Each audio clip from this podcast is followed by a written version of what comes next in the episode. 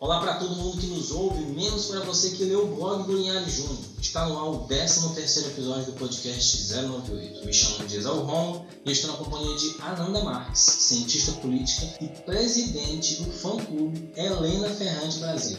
Olá, minha gente, é um prazer estar aqui de novo. Semana passada não pude estar, mas é, fico muito honrada com esse título de presidente do fã-clube da Helena Ferrante. Não sou, mas gostaria de ser.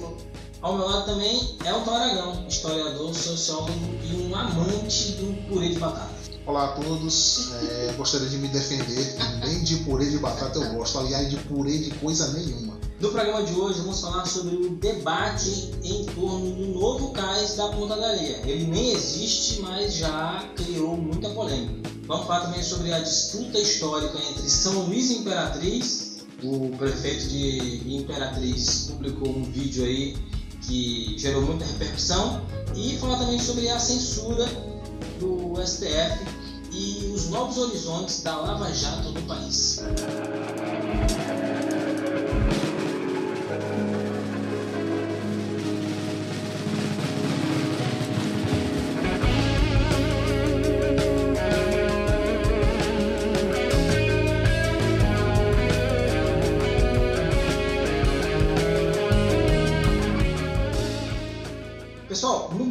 A gente teve aqui a polêmica, né? Teve uma repercussão muito grande na semana passada, mas que se desenrolou para essa também, que foi a declaração do deputado federal Edilásio Júnior. Ele estava numa conversa é, na, com os moradores da Ponta da Areia e ele falou mais ou menos isso aqui. Então vai se tornar, na verdade, esse, esse, esse cais uma alternativa para a Baixada Maranhense. Por exemplo, a minha babá, a minha babá, a minha babá não, a babá do meu filho. A babá, a babá do meu filho é de São Bento. Quando ela vai para São Bento, ela pega a van, vai pro, pro terminal lá do Cujupe, lá do, Ponto da Madeira, para ir pro Cujupe, lá para o ferryboat. Lá pega a outra van e vai para São Bento. Ela vai ter uma alternativa de chegar agora do outro lado da Bahia em 45 minutos, ao invés de uma hora e trinta, duas horas, três horas de relógio. Então, vai ser muito mais cômodo para essas pessoas irem para a Baixada Maranhense, quem está lá vir para cá, por esse ponto aqui, do que por lá. E o que que vai vir para cá? Vai vir os carrinhos, vai vir mototáxi. É fato. Nós estamos falando de uma, de uma, de uma é, é, vendedores ambulantes como é lá. Quando desce lá tem um monte de van, um monte de mototáxi, e é o que vai trazer para cá para o IPTU mais caro de São Luís. Então eu acho que é um contrassenso. É, espero que, que haja uma flexibilização aí do governo, veja uma alternativa, veja se não, se não é possível, e aqui o doutor Márcio tem bem mais autoridade que eu para falar. Lá mesmo no Portinho, quando a gente fala aqui, tem um único forte, que é um ponto turístico. Então, minha gente, o, o deputado Edilásio deu essa declaração aí, que ele achar, ele pensa que vai ser cômodo, né? A, o novo cais, só que vai ter um probleminha aí, porque vai é, trazer uma população que não é a originária da Ponta da Areia. Ananda. Olha, além de ser uma fala extremamente higienista, né, que ele reclama de que vai vir mototáxi, vai vir carrinho, vai vir ambulante, é, tem um ato falho aí dele falar minha babá, né, vai ser cômodo para ela. E óbvio que é, nesse discurso dele que você pode extrair é como se as babás, as empregadas domésticas, as pessoas que, que ocupam esses, esses trabalhos é, né, de, de, que são relacionados ao servir, são criaturas de segunda categoria que não merecem comodidade nenhuma. Então, é, para ele é melhor que eles continuem tendo muito mais, enfim, desconforto, levem mais tempo para conseguir atravessar do que se fizer um cais. E a outra coisa que, que me chamou muita atenção é que, como a elite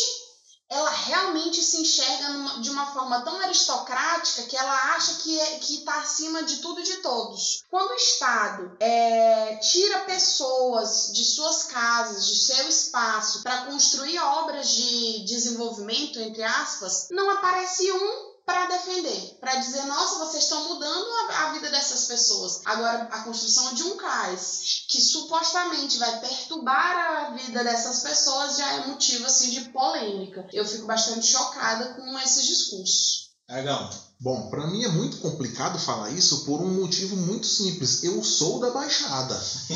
é, só um, uma coisa que eu acho interessante a gente citar aqui, não vou, vou tentar não me alongar muito, é que quando o deputado fala que ou essas pessoas vão para a Baixada, ele não tem muito conhecimento do que é a Baixada para começar, porque as pessoas elas não vão para Alcântara. Alcântara não é nem Baixada é, faz parte da região metropolitana de São Luís, então é muito mais complicado ir para Alcântara e depois a Baixada. Mas, enfim, um ponto que eu queria também é, dizer é que há uma confusão nas redes sociais e entre as pessoas aqui em São Luís, no Maranhão, achando que é o porto do ferryboat que vai para lá. Uhum. Não é. É aquele barco que a gente pega e vai para Alcântara. Então, aquele lá na beira-mar, perto da casa do Maranhão. Exato. E por que, que ele vai para lá? Por conta da maré. Quando a maré está baixa, lá na península tem como fazer um porto lá que não depende do horário. Por causa do espigão. Por conta do, do espigão. É, agora, os dois pontos que eu queria é, ressaltar aqui são o seguinte. Pegando esse gancho, já que ele falou de Baixada, vamos lembrar que a Baixada é um local extremamente esquecido pelos, pelos agentes políticos. Há um projeto de melhoria no anel viário, e aí a gente vai ter que dar o mínimo de conforto àquelas pessoas, porque o anel viário, eu fico falando já há alguns anos, o anel viário é uma das maiores esculhambações que nós temos em São Luís. É insalubre, é perigoso, a gente pode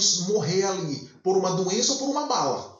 A gente pode até escolher se vacilar. É o nosso inferninho. Né? É, mais ou menos isso. E aí eu queria entrar num ponto que a Nanda falou um termo que para mim é bem familiar, porque o meu tipo de estudo são elites. E aí, pessoal, é, eu queria que vocês é, acompanhasse comigo o seguinte raciocínio. Quando a gente fala elite, o que é elite? É um pessoal que tem um recurso que os outros não têm. No caso, no capitalismo que a gente vive, vão focar no dinheiro. As pessoas que moram na península, elas são absurdamente ricas. Não tem um ali que a gente possa dizer assim, ele é bem de vida. Não existe isso. E é como a Ananda falou, qualquer coisa que perturbe o sossego dessa elite, eles vão rechaçar com veemência. Quando o deputado solta uma nota, um vídeo novo dizendo não foi bem assim que me entenderam, é porque lá não vai ter estrutura, quando ele coloca uma segunda opção, que é no portinho, perto do porto do, da, do mercado do peixe, lá também tem um problema na maré, então não pode ser lá. Lá também só tem uma avenida. Então a gente desconstrói todo o argumento do deputado. O deputado, ele claramente é representante de uma elite econômica que virou político e que vai defender quem? A elite seus amigos, seus pares. É, um ponto que eu acho que a gente tem que esclarecer aqui para quem é de São Luís, para quem não é, é que assim, é, o Porto, o deputado no primeiro momento ele consegue reconhecer que vai trazer comodidade, vai trazer conforto. Só que o efeito colateral disso é danoso para as pessoas que estão ali. E ele, enquanto representante daquelas pessoas, é, não entende que isso seja agradável. O que está por trás disso, como a gente está discutindo aqui, é um, é um discurso de que, é, se a gente reparar bem, há um momento em que ele fala que assim, se tivesse a possibilidade de colocar uma lancha ou um jet ski, seria até interessante para a gente. Mas, como o objetivo principal do porto é facilitar o acesso dessas pessoas para Alcântara e para dita Baixada como um todo, aí você vai atrair para, como bem foi dito, o IPTU mais caro da ilha, uma população que não é desejada. Que não é desejada. E aí tem um ponto importante. Quando ele diz que é interessante a questão da, da infraestrutura, ele não pensa minimamente na pessoa que trabalha para ele. Se a gente for pensar bem, aonde param os ônibus? Ali perto da polícia turística na lagoa. Imagina aqueles últimos prédios. A pessoa vai ter que andar quase 2 quilômetros para chegar lá. Será que o deputado entendendo que não tem estrutura, não é melhor pedir para o governo estadual colocar uma linha de ônibus, uma prefeitura, para melhorar Mas aquilo ali? Mas não é à toa que não tem ônibus na Lagoa, por exemplo. Exatamente. Não é à toa. A cidade ela é pensada para os carros, para as pessoas que têm carro. A cidade não é pensada para as pessoas que precisam se locomover para trabalhar, estudar, para sobreviver. Então, é, nada disso é à toa. O que mais me espanta é de como é que ele tem hoje coragem de falar isso de forma tão aberta. É, foi, foi de uma, sincer- natural. Foi de uma muito sinceridade sincero. muito grande. E né? aí eu realmente acho que isso está associado ao momento político que a gente vive, que as pessoas perderam completamente a vergonha de falar esse tipo de coisa. Antes elas ao menos fingiam, sabe? Elas falavam isso de modo privado. Esse cara foi a público falar isso. É absurdo. Agora, um ponto disso, em cima disso que está falando é que eu acho, mas eu quero muito acreditar que ele é, não sabia que estava sendo filmado, porque se ele sabia que estava sendo filmado e falou aquilo da- com aquela naturalidade, a gente entende o quê? É o pensamento dele. Ele estava entre moradores da península. Todo mundo ali basicamente pensa aquela coisa. Então a gente desconstrói a questão dele dizer: eu sou o representante do povo. Não, ele é o representante daquela comunidade. É, só para a gente fechar essa discussão, o deputado gravou um outro vídeo, né? Tentando consertar os Tentando caras. consertar. E aí, inclusive, a gente já debateu aqui um desses pontos, que ele disse que, na realidade, é, em primeiro lugar, o, a, a fala dele tinha sido tirada de contexto, né? Que a gente, pelo que a gente viu aqui, é improcedente. Em segundo lugar, ele estava se referindo à infraestrutura que não é, que a Ponta da Areia não dispõe. Então, assim, uma das saídas seria você investir em infraestrutura, porque assim, se a gente for acusar que, se a gente for usar a justificativa de que a cidade de São Luís não tem infraestrutura para receber uma obra pública, então a gente vai fechar, então a gente vai fechar tudo, Exatamente. porque uma coisa que não tem aqui é infraestrutura. Então, assim, não é uma justificativa, na minha opinião, válida. Mas, fechando a régua aqui, vamos para o Maranhão Profundo de hoje. Maranhão, meu tesouro, meu torrão. Maranhão Profundo. No Maranhão Profundo de hoje a gente traz o município de Porto Franco, localizado na mesorregião sul-maranhense, microrregião de Porto Franco. População 23.511 habitantes. Prefeito Nelson Macedo Fonseca, do PSD. Gentílico, nasce em Porto Franco. Porto Franquino. Porto Franco. Eu achava que era Porto Franquense. É, também. Ah, aniversário. 1 de janeiro de 1920, é uma cidade capricorniana. Olha aí. Não Porto gosto, não gosto de Capricórnio. Pô, é não? Aí é, uma treta. E lá de Porto Franco vem o Pelé. Pelé do Poço Maldito!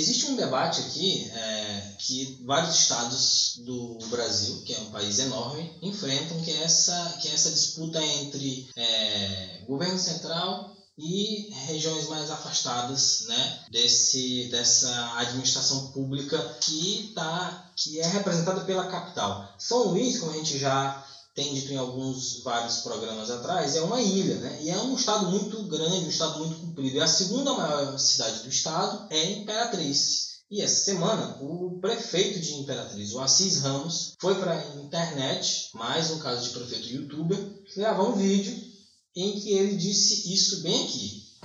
Bom dia, gente. Eu estou aqui na Vila Redenção, na rua Salvio Dino. Isso mesmo, a rua Salvio Dino, a rua que leva o nome do pai do governador. Nós, eu escolhi essa rua de propósito mesmo. Nós estamos aqui para demonstrar a rua toda esburacada. A gente, todo mundo sabe que Imperatriz está passando por dificuldade das chuvas, das enchentes e tudo que está acontecendo. Mas até agora a prefeitura de Imperatriz não recebeu uma ajuda do governo do estado. Aí eu quero fazer esse vídeo aqui mostrar. Amanhã a equipe de Tapa Buraco está aqui na rua para fazer, a equipe da prefeitura, mas até agora nós não recebemos nada, nada do governo do estado para melhorar a infraestrutura da cidade. No dia que aconteceu aquela enchente, aquela coisa toda, os bombeiros vieram, claro, deram todo o apoio, é uma instituição é, permanente, é uma corporação excelente, deu todo o apoio. Se resume a isso, apesar de ser muito importante o trabalho da, do bombeiro, mas até agora, na questão da infraestrutura, nós não temos nada. Hoje eu passei no Parque Alvorada, fiz lá, eh, montamos lá um, um batalhão de, de, de, de servidores para melhorar a questão do lixo. E até agora eu não recebi nada do governo do estado. Quero lembrar também ao secretário Cleiton Noleto, que é da cidade, que é da cidade e também não fez nada por nós ainda. O deputado Rildo Amaral, que é meu amigo também. O deputado Marco Aurélio também. Gente, vamos ajudar. Pelo amor de Deus, a prefeitura não aguenta. Muita treta, vixe, muita treta, vixe, muita treta. Treta da semana. Tô sentindo uma treta. Pois é, a gente já começou uma reclamação que eu acho legítima com um tom de deboche. O prefeito escolheu a rua que leva o nome do pai do governador para dizer que o governo do estado, ou seja, a capital, o governo central, a admi- a administração estadual central, não tem ligado para a Imperatriz, em que pese que o Assis Ramos é um prefeito de oposição, a demanda dele, a reivindicação dele é de que o governo não olha para a segunda maior cidade do estado. Ananda. Primeiro de tudo, né, é, a gente herdou da ditadura essa coisa de que fazer política pública é construir coisas. E aí, asfalto, obra, tudo isso tem a, uma, né, tem a materialidade de, de que é o que comprova que se está sendo feita alguma coisa. Um, o que me chamou a atenção no vídeo é que ele mostra um vídeo, ele, diz assim- ele mostra a rua e ele diz assim: olha, por causa das chuvas e tal, eu fico me perguntando, vão asfaltar a rua no tempo de chuva? Não vão asfaltar a rua no tempo de chuva, começa daí, né? E eu acredito que o governo do estado tem feito outras coisas pela região. Óbvio que é legítimo ele demandar asfalto, mas existe aí uma, uma discussão a ser feita que é quem que é responsável pelo asfalto do município? É o governo do estado?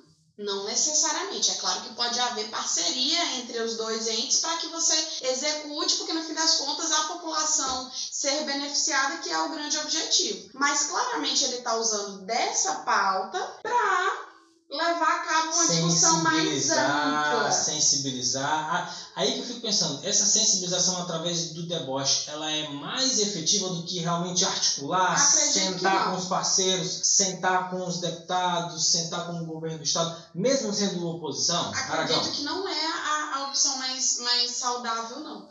É, há algum tempo, já alguns anos, eu ou trabalho ou estudo com política e eu sempre fui favorável à ideia de que o deboche não é a melhor opção para a gente começar uma possível puxada de pauta. Vamos situar o Assis Ramos. Ele é prefeito de Imperatriz. Imperatriz é a segunda maior cidade do Maranhão. Ele sendo a favor ou contra quem quer que seja, ele não pode se dar o direito de ser debochado e fechar uma porta ali. Ele não pode jogar para a torcida e dizer: Fulano não gosta de mim, Fulano não faz isso porque eu sou oposição. Ele, como prefeito de uma cidade, o que ele tem que fazer?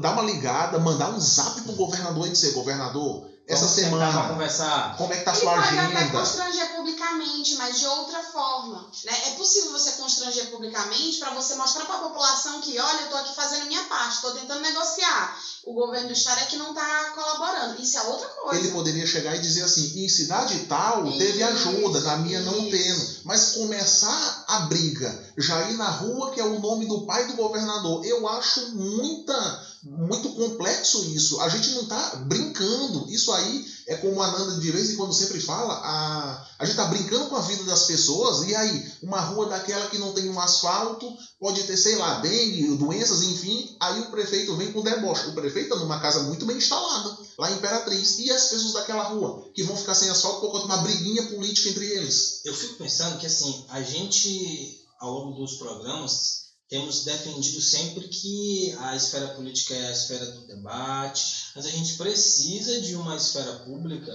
de uma, de uma arena política qualificada. A Exatamente. gente precisa que o debate, que é um debate importante, que envolve saneamento, envolve qualidade de vida, seja um debate é, mais é, altivo, né? Irracional. É, que seja mais racional. A gente precisa. Esses, essas pessoas precisam entender que eles são agentes públicos. Eles não estão pensando na. Eles não podem pensar na sua identidade, na sua família, simplesmente no seu grupinho E político. é, é- que aí é o clássico da, né, de quando a gente vai ver da teoria política, de que a vida política, ela não é como a vida privada. Eu, Ananda, se eu estiver ocupando um cargo público, eu não posso me comportar como a Ananda que se comporta na vida privada. Porque eu vou estar ali sendo guiada pela minha ética de responsabilidade. Eu sou responsável pelo cargo que eu ocupo, pelo poder que eu tenho em, em, em realizar coisas. Então, é, eu, eu fico pensando isso. A impressão que dá é que ele está disputando ali com um vizinho, sabe? Parece briga de vizinho. Enquanto ele é um prefeito falando com um governador.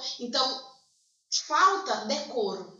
Falta sensibilidade de que aquilo é importante. Enquanto a Nanda estava falando, eu lembrei daquele clássico que principalmente acontece nas cidades do interior, isso é mais forte, quando o cara fala assim: eu sou o prefeito de quem votou em mim, eu não sou É. prefeito de quem não votou em mim. É muito. que essa é Bebe uma isso pra treta minha com, com a política no Maranhão, eu vejo isso, né? De que no, o Maranhão ele é um exemplo clássico de como não existe uma ideia de cidadania. Você não é cidadão do município, você não é cidadão do estado, você é cidadão só se você estiver do lado de quem ganhou. E aí não existe na esfera pública municipal, por exemplo, a sociedade civil organizada que vai demandar, seja lá qual for a gestão, os seu, que seus direitos sejam garantidos. Então, quando você tem essa política clientelista de que só vai ter acesso à saúde, educação, saneamento, programas sociais, quem está do lado do prefeito, você está anulando qualquer possibilidade de, de construção de uma cidadania. Exatamente. E, e você coloca a política numa esfera aí sim de politicagem, de troca de favor, de patronagem, de, de- é uma coisa assim que Esse exercício mais rasteiro. Né? mata a política em si. Isso não é política. E as pessoas querem criticar a política, demonizando a política, como se ela fosse algo errado. E a política não é. A política é o que pode salvar a vida e o futuro. E é através da política que a gente melhora o mundo. É, um aspecto também que me chamou a atenção no, na estratégia que o prefeito utilizou é que a gente, como a gente está construindo essa, essa ideia de utilização de redes sociais para eliminar essas etapas de diálogo. E isso o Bolsonaro tem feito Não muito... só o Bolsonaro, né? É. É, Em outras instâncias a gente tem visto isso acontecer É, também. mas, mas é o nosso fantasma mais imediato aqui, né? De que assim, olha, eu vou falar para a população. Então eu vou cancelar todos os, todos os tipos de intermédio, eu vou falar só para, a para a população. Através da internet. Aí é que eu acho que a gente perde a capacidade, porque assim, se o, se o camarada se predispôs a parar, ele tem uma outra carreira profissional. Se ele congelou essa carreira profissional dele para ser prefeito, acredita-se que ele e exige-se que ele tenha habilidade para negociar mesmo com quem não é aliado dele. É esse o exercício da política, é isso que se espera de um prefeito ou de um deputado. Quer um exemplo que é possível? Orçamento participativo. Através do orçamento participativo, você consegue discutir quais são as prioridades de execução de política pública municipal, porque você sabe que, obviamente, não existe recurso para tudo. O recurso é limitado. Então, você vai ouvir, discutir com as pessoas para elas decidirem quais são suas prioridades. Só um último ponto que eu queria levantar aqui é quando o prefeito aciona o discurso de que choveu demais na cidade e tal, a gente tem um outro problema gravíssimo, que aí não é o caso específico de Imperatriz. Qualquer cidade do norte do Brasil vai sempre acionar. Choveu demais, choveu demais. Esse pessoal não sabe que chove demais Todo determinada época do ano e que eles podem usar os meses que não chovem para minimamente planejar algo para que aquela coisa não é, é foi o que aconteça. eu falei. Agora não é hora de pedir asfalto. Porque agora tá chovendo. Asfalto pra você pedir quando parar a Quem, chuva. quando ele pede o asfalto agora, ele tá jogando pra galera. Porque não vai resolver asfaltar óbvio. agora. Se você for tentar asfaltar um rua agora, não vai funcionar. Um outro aspecto também, para finalizar realmente essa pauta, é a resposta do, da, da base aliada do governo Flávio Dino. Né? O deputado Márcio Gerri é, não, é, na minha opinião, ele poderia ter tido uma postura é, que não fosse a resposta à própria provocação. Né? Porque assim, se a gente está falando que o debate precisa ser qualificado, responder deboche com mais deboche não ajuda a gente em absolutamente nada. Então acho que a gente poderia aí é, é, utilizar isso que aconteceu para proporcionar é, um debate mais sério e não gerar essas repercussões de internet que aí acaba sendo um grande recreio que as pessoas ficam se xingando. A meu ver, uma opção que o deputado poderia ter acionado seria respondeu o deboche com um tom bem mais republicano. Uhum. Já que o prefeito criticou que não tem um asfalto, ele poderia mandar mensagem, prefeito, então nós vamos abrir a agenda do governador, uma reunião com você, estaremos lhe esperando para conversar e dialogar sobre o bem do Maranhão. Estamos abertos. Estamos abertos Ao ao, diálogo, debate e ao diálogo. Pronto, resolvia o problema e a gente não estaria tendo E essa treta. anulava essa discussão em tom aí. É, e aí, De recreio, como, a- recreio. e aí você evita essa manchete. Bate boca na internet. Treta. Treta, não sei o quê. Aí, resultado, pararam no treta da semana do podcast.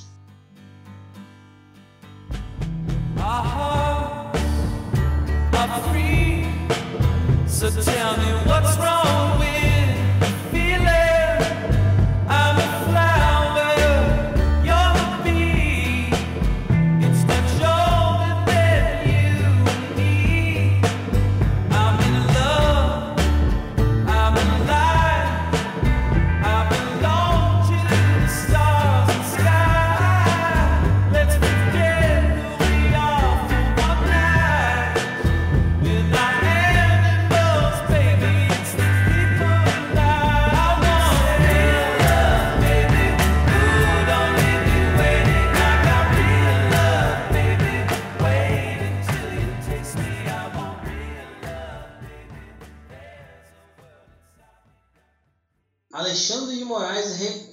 decisão e revoga a censura a sites. Tinha censurado e agora descensurou. Realmente o, Descensurou, é. Ué, o Brasil não respeita roteiro. A gente está aqui sentado para gravar o programa e de repente acontece isso aqui. O que aconteceu essa semana? É, o ministro do Supremo Tribunal Federal, Alexandre de Moraes, tinha mandado retirar do ar a reportagem da revista Cruzoé e do site Antagonista, né? A reportagem chamada O Amigo do Amigo do Meu Pai, ela citava, ou ela revelava que esse seria o apelido do presidente do Supremo Tribunal Federal na planilha da Odebrecht. E o Alexandre de Moraes entendeu que aquilo era é, errado, pediu e tirou as matérias do ar, de fato. Uhum. Só que aí o que foi que aconteceu foi que a PGR, né, a Procuradoria-Geral da República, na, com a sua Procuradora-Geral, a Raquel Doge, disse que eh, eh, eles entraram em conflito. Né? O, que, o que aconteceu foi que na terça-feira, dia 16, eles entraram em conflito porque a Raquel Doge enviou uma manifestação ao STF avisando o ministro Alexandre de Moraes que ia arquivar esse caso. E ele disse que não, rebateu a manifestação, disse que ela não tinha respaldo legal e que o inquérito ia prosseguir. Agora, na quinta, ele está revogando a sua própria decisão. O que está por trás disso? Que eu queria conversar com vocês a, a, a esse respeito. O que está por trás disso é que a gente vive uma nova fase da Operação Lava Jato. Né? O principal inimigo foi derrotado nas urnas, democraticamente, ou seja, PT, que era o principal antro de corrupção, não está mais no Eu poder. não chamaria de democraticamente, eu chamaria de dentro do sistema democrático, que é bem diferente. Ok. E o principal representante desse partido nefasto está preso. A Dilma Rousseff sofreu o processo de impeachment. E agora?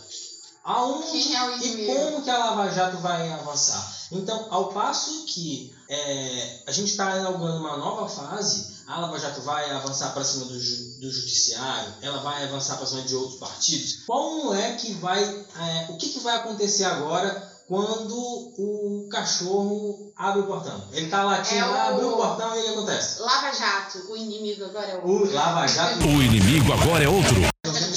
Problema, porque o título do livro, do filme, dizia que tinha um inimigo. E agora? Qual E é agora? o inimigo? ele vai precisar ser criado. E, e aí é que eu acho que essa resposta do judiciário é dizer assim, pra cima da gente não. Porque, assim, ah, pelo menos pra mim, está um pouquinho claro que parece que o inimigo é o judiciário. Quando tem manifestação aí contra o STF. Eu não chamaria Fecha, de. fecha, é, Fecha o mas, STF. mas eu não chamaria o judiciário. É, eu tô colocando genericamente Pois é, porque a judiciário, treta mas é é com o, o É, STF. com o STF específico. A- o símbolo da coisa é o STF. Porque a gente precisa ver como que isso ecoa na base bolsonarista. que é contra o STF. Sim, Não claro. é contra o judiciário em si, é contra o STF. É, e aí o, o que se avaliou foi que assim, essa investida contra o Toffoli seria já uma disputa de alguns procuradores federais contra o STF. Então assim, há aí uma, uma disputa, há aí um novo entendimento de para onde é que essa, essa grande campanha contra a corrupção vai avançar agora. Eu lembrei, Que novos caminhos que a Lava Jato vai tomar? eu lembrei aqui do grande discurso da época das manifestações 2013, 14, 15 de primeiro a gente tira a Dilma, depois A gente tira o resto. a gente chegou, chegou no depois. E agora? E agora? E agora? É o cachorro que corre atrás do carro, que quando o carro para, ele não sabe o que faz. É, mas o que fazer? E agora? Olha, eu tenho, enfim, alguns palpites. Um deles é de que, assim como o Moro foi para o governo, esses procuradores vão acabar é, se candidatando. Né? Já teve alguns que se, Já. candidataram, mas eu acho que eles vão se organizar partidariamente. Eu acho que eles vão se organizar partidariamente, inclusive numa perspectiva de antipolítica. De, olha, eu tô aqui porque, enfim, eu que é a minha grande crítica a, a esse, a essa burocracia. É... Ao, ao, ao indivíduo que venceu o concurso público. Nossa, é, eu vou ter que fazer esse parêntese, vamos lá. O cara que, que passou a vida inteira sendo privilegiado, sempre teve acesso a recursos educacionais, consegue passar num concurso público extremamente concorrido e difícil, porque obviamente ele teve acesso a bens culturais e educacionais, e aí ele se enxerga como uma casta acima de toda a sociedade, porque ele se enxerga moralmente melhor que as outras pessoas. E ele se separa da esfera política porque ele pensa: eu fiz concurso, eu sou concursado, então qualquer decisão que eu tome, ela é moralmente melhor do que a decisão que um político toma. Só que, vamos lá, um juiz concursado é ilegítimo para decidir coisas que o político é legítimo para decidir. Porque o político é que foi eleito, o juiz não é eleito. O juiz não recebeu o voto do povo para poder decidir pelo povo. E esse é o problema. A grande confusão que a gente tem é de qual é o papel do judiciário na democracia. O papel do judiciário na democracia brasileira não é tomar decisões políticas. E aí, a gente tá nesse buraco que tá, porque essas pessoas, e aí eu acho que a teoria das elites é que explica, que são pessoas que, que inclusive cresceram juntas, se relacionam, são casadas entre si, estudaram juntas. Essas pessoas são a elite que decide a vida do país e elas se enxergam como uma aristocracia. E é por isso que eu sou bolada com esse pessoal.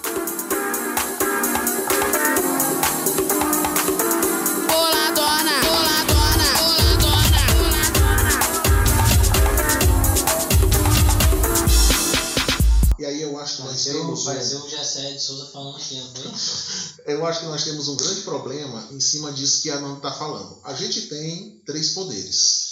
Os três poderes, obviamente, é só estudar um pouquinho. Os três poderes, os membros deles, os agentes, são ocupados por membros das elites. Esses caras mandam no Brasil. Aí o nosso problema, a meu ver, é o judiciário, o executivo e o legislativo, eles estão numa carnificina entre eles e tem uma galera ao largo disso que meio que não sabe o que está acontecendo. Que isso é assim, é o brasileiro comum. O Quando- que está acontecendo? quando, É, quando a assim, gente vai numa, ver na televisão uma manifestação contra o STF, eu tenho absoluta certeza que se a gente perguntar para um brasileiro médio o que é STF, ele não sabe. o que o STF faz? Ou como que o STF, enfim, aquelas pessoas são o STF. Não, eu, eu vou pro mais simples. A sigla STF, eles não sabem o que significa. E aí a nossa briga, ah, quer dizer, a nossa não, dessa galera lá de cima aqui, abaixa o judiciário com o TSF, não sei o que, a CPI da toga e tal. O cara que tá preocupado se amanhã ele vai ter condição de comprar o bacalhau, ele não tem a menor ideia do que tá acontecendo. Mas as decisões desse pessoal vão afetar diretamente ele.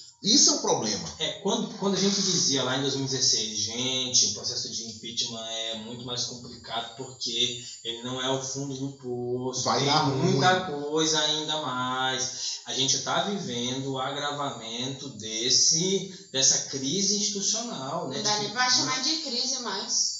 É, é o, é o agravamento da crise, é a gente cavando ainda mais o buraco. Mas tem um aspecto que eu queria chamar a atenção, que no programa da semana passada a gente falou sobre é, liberdade de expressão, sobre o caso lá do Danilo Gentili. Teve muita gente na internet que eu li assim, por alto, coisa assim, olha aí, ó, São dois casos muito iguais. Eu Nem não um vejo, iguais. eu não vejo que sejam O iguais. Danilo Gentili foi responsabilizado pelo que ele falou. Isso é Ou uma seja, ele coisa. pôde dizer e Exatamente. ele, e ele pagou pelo que ele disse. Agora, a postura de você tirar do ar é você dizer assim, não quero que isso seja veiculado. Né? Aí é outra coisa. Acho que são debates completamente E diferentes. só pra constar, eu não estava no episódio passado, mas gostaria de dizer que quem ficou passando pano pro Danilo Gentili, né, de dizer que, que ele estava sendo censurado, que a liberdade de expressão. Liberdade de expressão ela não é ilimitada. E é só você dar uma olhadinha no que é o, o, o paradoxo do Popper, que é o paradoxo da intolerância, de que você não deve tolerar absolutamente tudo. Né? Então, existem determinados limites do que você fala ou não. E o Danilo Gentili simplesmente teve que arcar com as consequências do que ele falou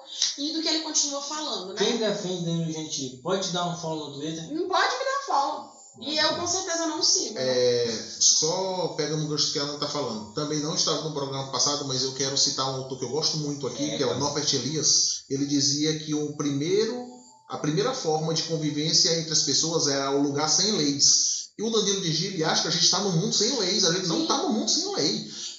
Eu vi, eu fiquei full pistola com uma galera dizendo assim: não se pode mais fazer piada, piada pode, só que aquilo não é piada. Não é piada. Não é Dizer que qualquer Aquilo é coisa é ofensa. piada é como um amigo meu, é, ele, diz, ele diz sempre: o cara que quer o, defender o politicamente incorreto, ele quer carta branca pra ser babaca. Sim. Isso aí tá errado. E ainda diz que é mimimi quem tá reclamando. Eu fico pensando assim, é, qual é o, o limite para esse pessoal de civilidade? Né? Qual, qual é a regra de civilidade? Para eles não tem. Então a gente vai viver na barbárie, onde todo mundo fala o que quer, faz o que quer e volta aí pro estado de natureza robesiano. Aí não dá 20 anos, a- o planeta acabou. Fizemos aí um, um apêndice do episódio anterior nesse agora, né? É. Mas vamos fazer aí agora o boi do futuro.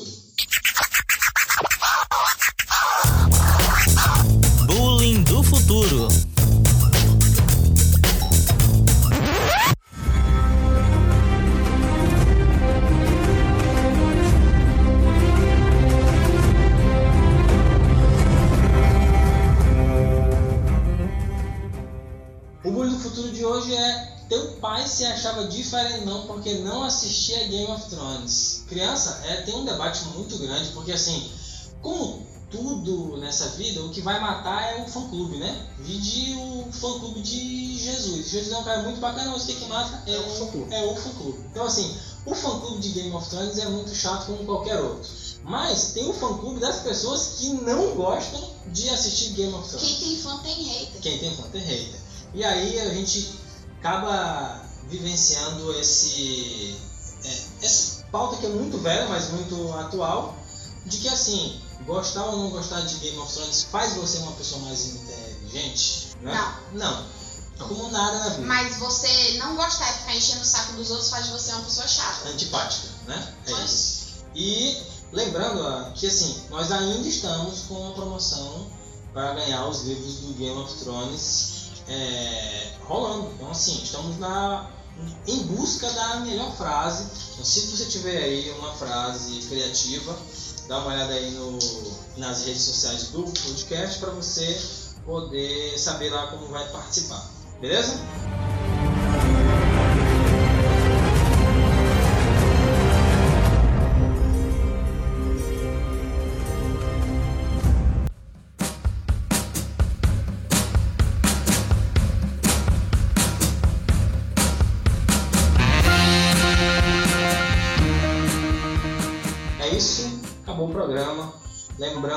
Que o podcast 098 é uma idealização de Exa Romo e Nanda Marques, produção Elton Aragão Matheus dos Anjos, design Cainão Oliveira, edição e direção Silon Souza.